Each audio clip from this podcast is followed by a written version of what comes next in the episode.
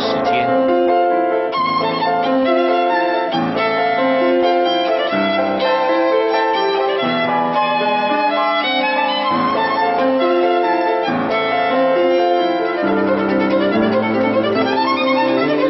由天安门学生运动领袖王丹主讲。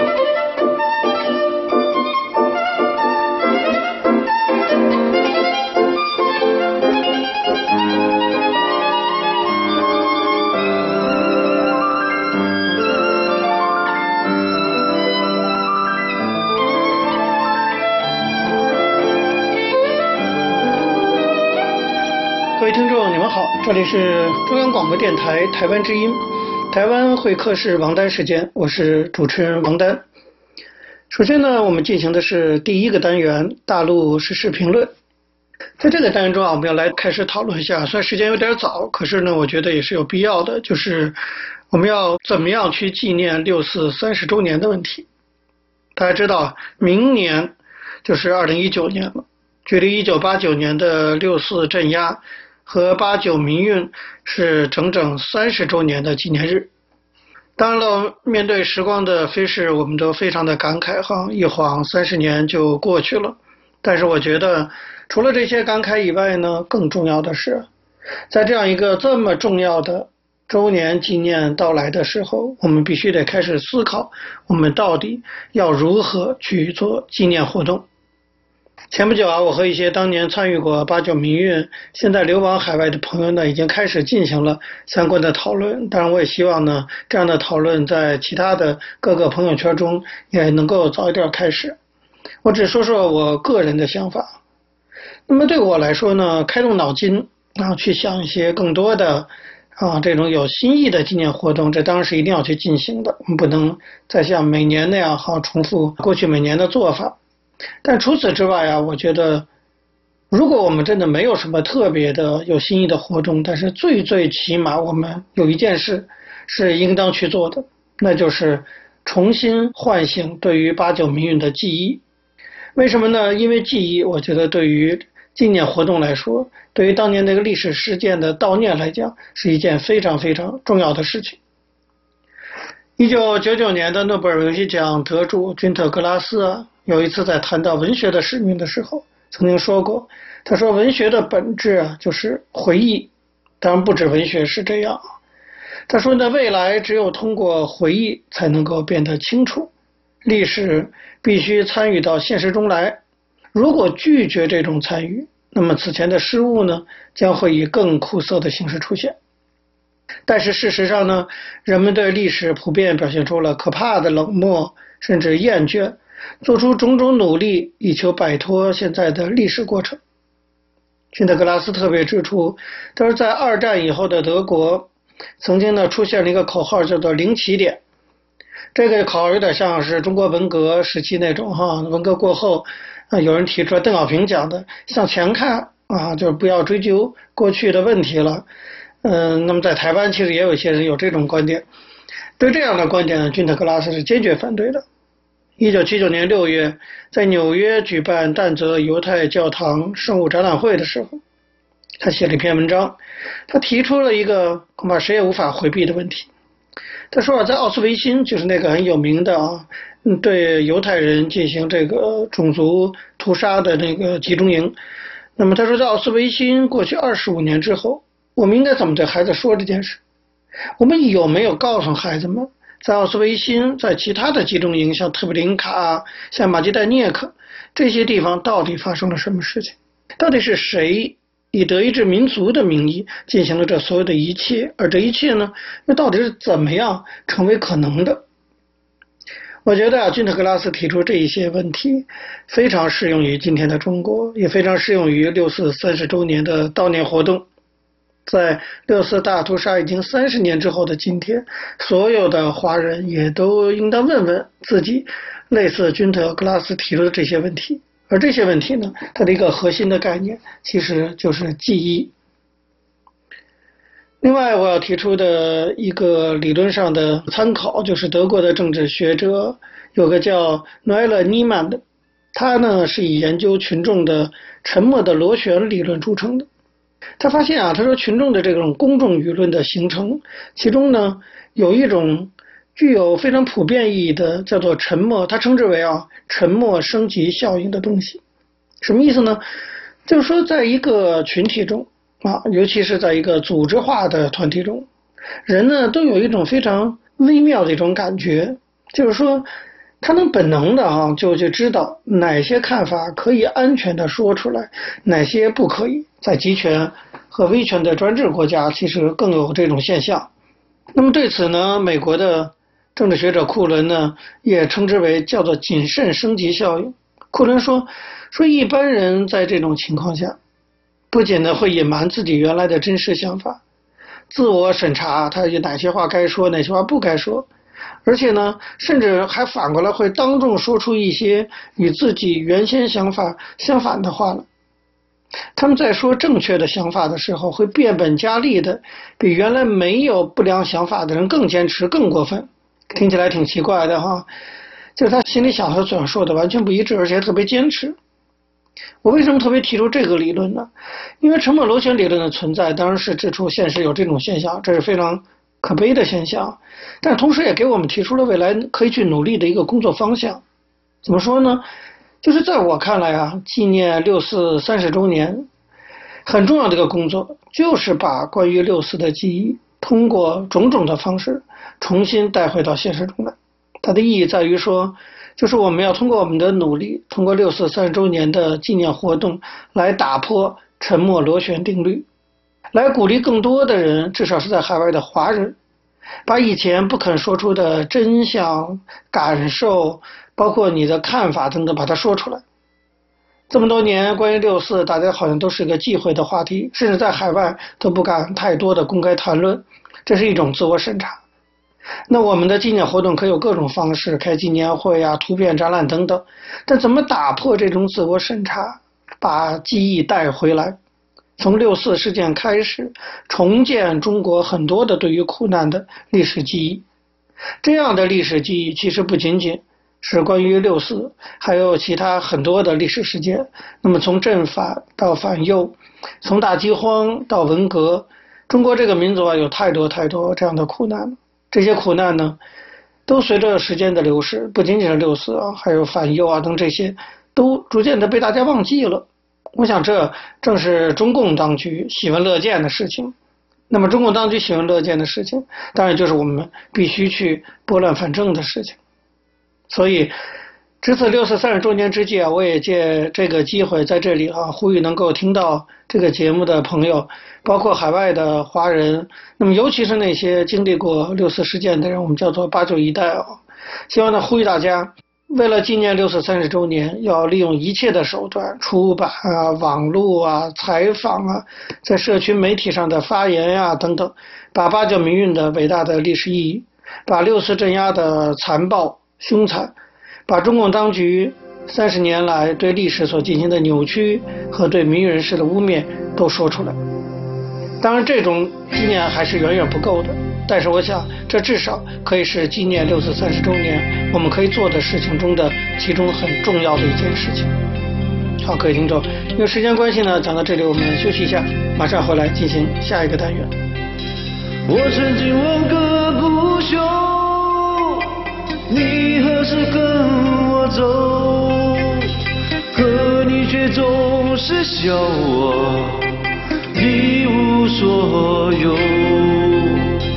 我要给你我的追求，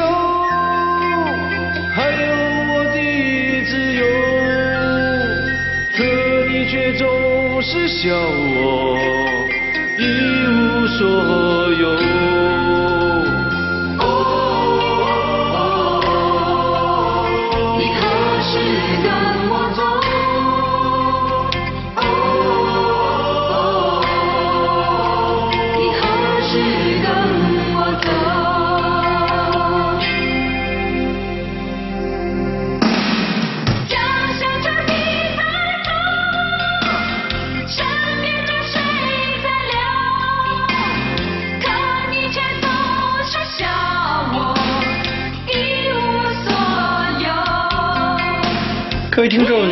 这里是中央广播电台台湾之音，台湾会客室王丹时间，我是主持人王丹。我们接下来进行的是历史回顾专栏，在这个专栏中呢，我们要根据一些当事人的口述历史，回顾一下中国改革开放四十年来走过的历程。那么根据的是欧阳松等主编的《改革开放口述史》一书。延续上周内容，我们继续介绍啊，中苏恢复正常关系的过程，就是邓小平跟戈尔巴乔夫的会见。在两个人的会见中呢，面对俄中关系三百年的风风雨雨和苏中关系三四十年的恩恩怨怨，戈尔巴乔夫呢主要讲了三层意思，对邓小平有关中俄中苏关系的谈话做了他的回应。第一就是说，对俄中苏中关系中某些问题的成因，他认为苏方有自己的看法。第二呢，对两国间在不太久远的过去所产生的某些问题，他认为苏方也感到有一定过错和责任。第三呢，他同意过去的问题就讲到此为止。应该说啊，戈尔巴乔夫这番话讲的算是比较得体的。谈到中俄中苏关系的历史时，邓小平虽然从负面的角度点了沙俄苏联的名，有些话呢说的还相当的重，但戈尔巴乔夫没有跟邓小平争论。我们前面讲过，他于一九八八年年底，曾经向访问苏联的外交部长钱其琛表达了苏方对苏中关系恶化的责任，但是呢，他这次当着邓小平的面说出了苏方也感到有一定的过错和责任。这显示出啊，他对改善两国关系的某种真诚的愿望。对于中国当时啊，在政治生活中遇到一些困难啊，这指的是一九八九年的学生运动。戈尔巴乔夫在公开场合采取了一种高姿态。他曾经对记者说：“对于中国内部的事情，他不能充当裁判。”还说：“中国有关各方正在进行对话，希望他们能够找到解决问题的办法。”一位苏联朋友还告诉作者李景前说，有一次戈尔巴乔夫在钓鱼台国宾馆散步的时候，对身边的陪同人员说：“对中国国内目前的一些问题，我们不要幸灾乐祸。”大概两年过后啊，一位曾经跟随戈尔巴乔夫到中国访问的苏联人，在莫斯科对作者李景前说：“戈尔巴乔夫到北京是去朝见邓小平的。他在内部曾经说过，邓小平传奇的一生充满着智慧，在邓小平面前。”无论从哪方面看，他都是一个小学生。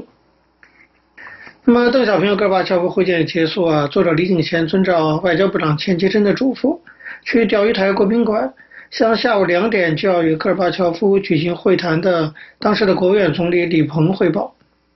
他快要走到人民大会堂南门的时候，一位工作人员赶了上来，交给他个塑料袋，沉甸甸的，摸上去呢还有些烫手。他说。这三十个小包子是钱外长让我从厨房拿的，给你带着在路上吃。作者李景贤说，当时我心里热乎乎的，还是老首长关心我，晓得我们这些人挨饿之苦。但我这次是去汇报的，一路上得紧张的打腹稿，哪有心思去品尝那些名厨制作的小笼包呢？李鹏一见面就告诉李景贤说，他已经知道。邓小平今天兴致很高，同戈尔巴乔夫谈了很长时间。他还说，老人家为了这次谈话准备了好几年时间。李鹏让他先扼要汇报邓小平与戈尔巴乔夫谈话的主要内容，之后再细细的讲小平同志是怎么说的，戈尔巴乔夫用俄语又是怎么讲的，还说最好采取对话的形式讲。他离境前汇报的邓小平谈及俄苏侵占中国领土。历史账讲完后一风吹，并对中苏大论战作出评价时，李鹏把邓小平所用的一些词、所说的一些话复述了几遍，有时候呢还让李景贤再重复一下。当李景贤汇报的戈尔巴乔夫说对苏中关系过去的一些事情，苏方也感到有一定过错和责任的时候，李鹏用俄语重复了好几遍，并问他俄语中“过错”这个词，俄语说的是否很重？李景贤回答说：“这个词与汉语的‘究’既往不咎的‘咎’字差不多，过错两层，轻重意思都有。我觉得戈尔巴乔夫刚才对小平同志这样说话讲的还是比较重的。”向李鹏汇报完之后，差十分钟就要下午两点了。李鹏对李景贤说：“他去换下衣服，然后一起去十八号楼与戈尔巴乔夫会谈。”作者知道他自己可以支配的时间只有三四分钟。就在十二号楼小餐厅胡乱吃了点东西，有西兰花、白斩鸡和酱牛肉。钓鱼台这顿只有两分钟的美餐呢，他说给他留下了永久的记忆。李景贤跟李鹏一到了会谈厅，已经等在那里的外交部长钱其琛就问说：“见到总书记了没有？”他指的是汇报邓小平、戈尔巴乔夫会见情况，因为他下午五点就要会见并宴请戈尔巴乔夫。李景霞用两三句话介绍了事情的经过，钱其琛没说什么。宾主如坐的时候，作者李景贤说：“我不知哪来的一股邪劲儿，挨着钱外长坐了下来，把陪同团团长、卫生部部长陈敏章同志往左边挤了过去。他见状只是笑了笑，并没说什么。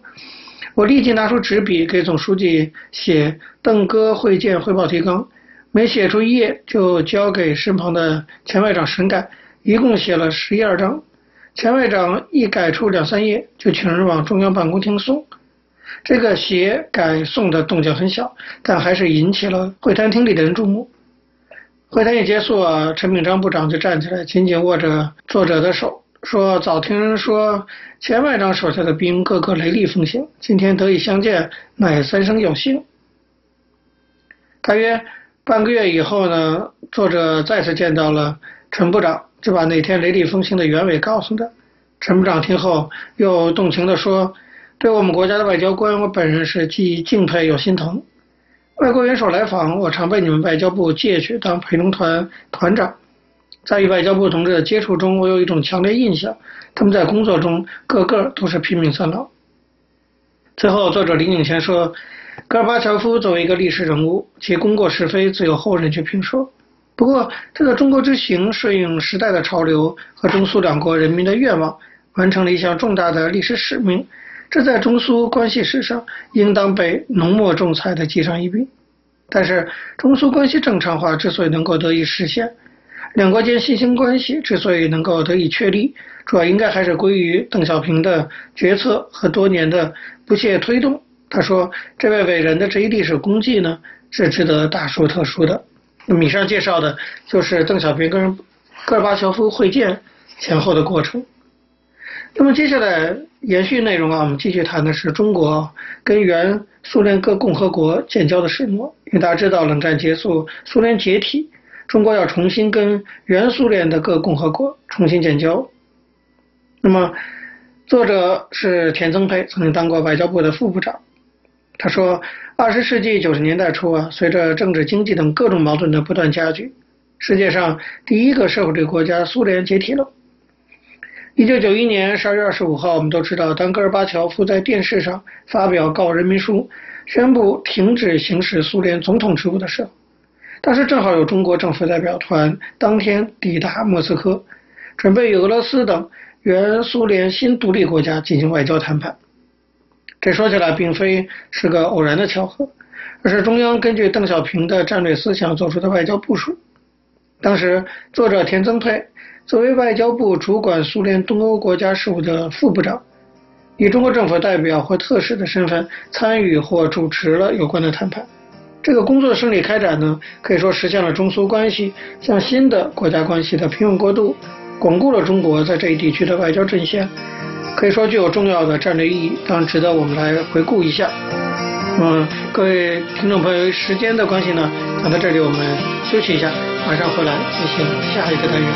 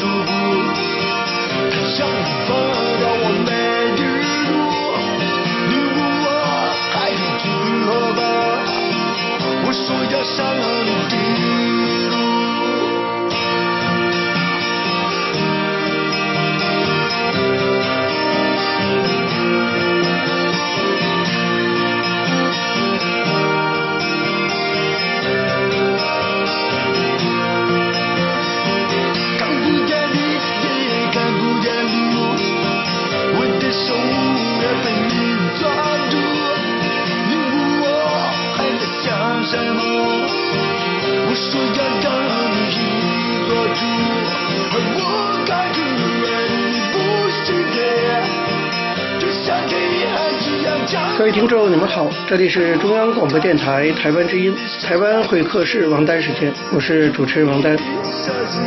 在今天的台湾经验专栏中，我们继续要介绍的是台湾的社区营造，希望能够给中国大陆未来公民社会的发展提供一些经验。我们参考的是曾旭正的相关研究。延续上次内容啊，我们继续介绍百米社区的发展。在早期呢，百米社区对自身的社区空间有大概的一个蓝图，那就是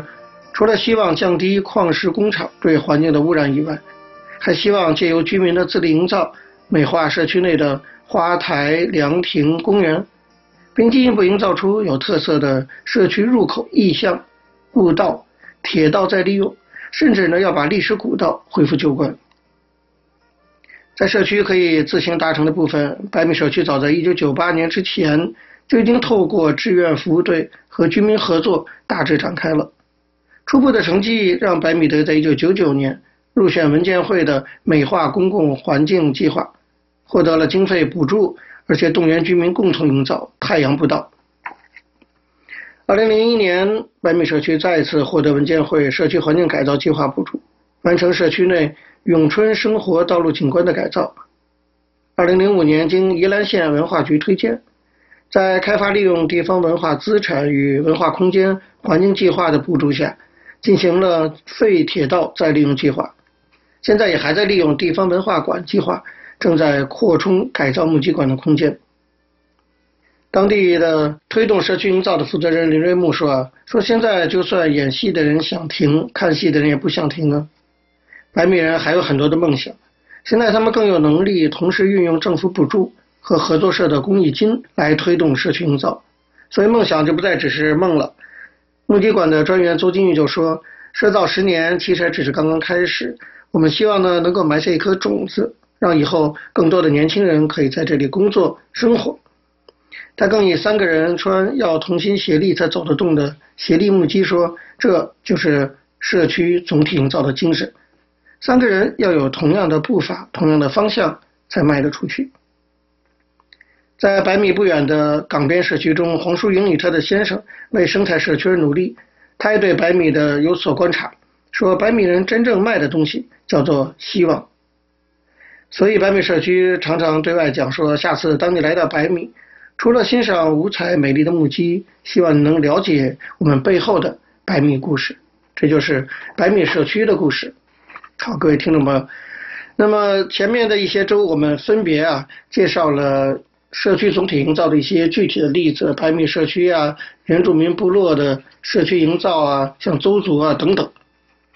那么在介绍台湾的社区营造的尾声啊，我们简单的向大家介绍一两个在推动社区营造方面发挥了很大作用的非政府组织。这些非政府组织可以说是台湾社区营造的主要推动者。其中一个呢，就是中华民国社区营造学会，它成立于一九九六年，为文建会提出社区总体营造概念之后的第二年。这是一个由一群关心社区营造的学者、第一线工作者相互邀请所组成的。诺贝尔奖得主李远哲先生基于对台湾的热爱，担任了创会的理事长。他带领学会从事全国性的宣传与协力工作。目前呢，理事长是陈锦煌医师。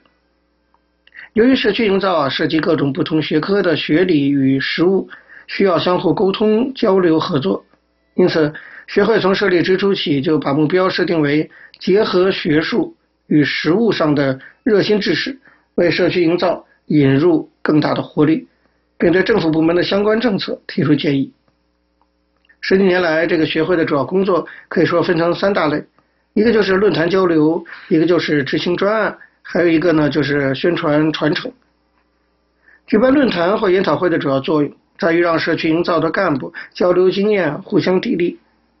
比如1997年社区营造中日小型研讨会以及社会福利社区化研讨会，1999年的全国在地社团社区营造工作研讨会，2002年的非政府组织论坛。二零零五年的台湾优良社区产业培力与奖励等，为激励县市政府重视社造，二零零五年还趁选举的期间，发起了社区发条行动联盟，推动县市长选举县市社区营造政策白皮书。在执行专案的部分呢，这个协会主要是受政府单位委托，在政府与社区之间扮演推手，协助特定计划的推动。比如，一九九八年，他们协助环保署推动生活环境总体改造计划；后续有教育部的“校园我的家”、文建会的“大家来写村史”，还有“九二一永续家园社区再造方案”。另外，国民健康局委托他们做健康社区计划。劳委会跟他们合作做多元就业方案等等计划，专业计划的执行啊，让一个学会可以得以将特定的理念落实在政策之中，这是观察社区协力政策的很好机会。积累了这些经验，学会才有条件在二零零三年底到二零零五年接受文件会委托，成立了新故乡社区营造推动办公室，协助规划全国性的社造政策。推动政策沟通平台，推动办公室阶段性任务结束以后，学会继续经营台湾社区通网站，作为整个台湾社区工作者的资讯平台。社区营造协会呢，也尝试在现行政策与社区经验之外，摸索研发新的议题与社区营造技能。比如，针对社区产业在资金筹措的困境，于二零零四年，他们研发了公益创投的可能性。对于社区产业在行销上的瓶颈，他们邀请专家协助某些尝试发展特色产品的社区，举办台湾优良社区产业奖，鼓励社区与小企业推动社区产业，主动与中华电信基金会合作，推动企业伴手礼活动，建构行销平台等等。这是台湾的社区营造协会。那么另外一个组织呢，叫做专业者都市改革组织。这个组织的中文名字听起来有点难念和拗口，专业者都市改革组织，但是它的英文的简称非常的平易近人，而且呢带给人温暖的想象，那就是 OURS，也就是我们的，那这指的是 Organization of Urban 这个英文字的缩写，所以它意思是一个涵盖着各种改革 revolution 意义的这种组织，更简单的说呢，就是一个主张造反、主张改革。的社会团体，这个专业者都市改革组织成立于一九九零年，与崔妈妈基金会一同诞生自一九八九年夜宿忠孝东路的乌克瓜牛运动。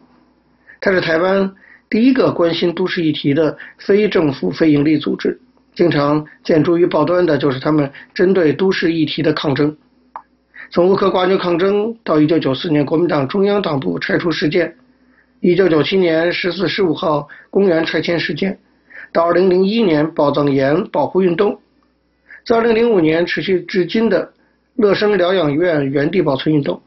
二零零六年初的抢救国家资产运动，乃至台北县公社地容积移转制度等，这群专业者都秉持维护良好城乡环境的理念，积极地为小市民代言，并且捍卫弱势者的生存权益。好，各位听众，由于节目时间的关系，今天的台湾会客室王丹时间到这边结束了。非常感谢您的收听。如果各位听众对我们的节目有任何的指教，可以写信到台湾台北市北安路五十五号王丹书，或者发电子邮件信箱到八九六四 @rti dot org dot tw 给我。我是王丹，下次同一时间再见。没有烟抽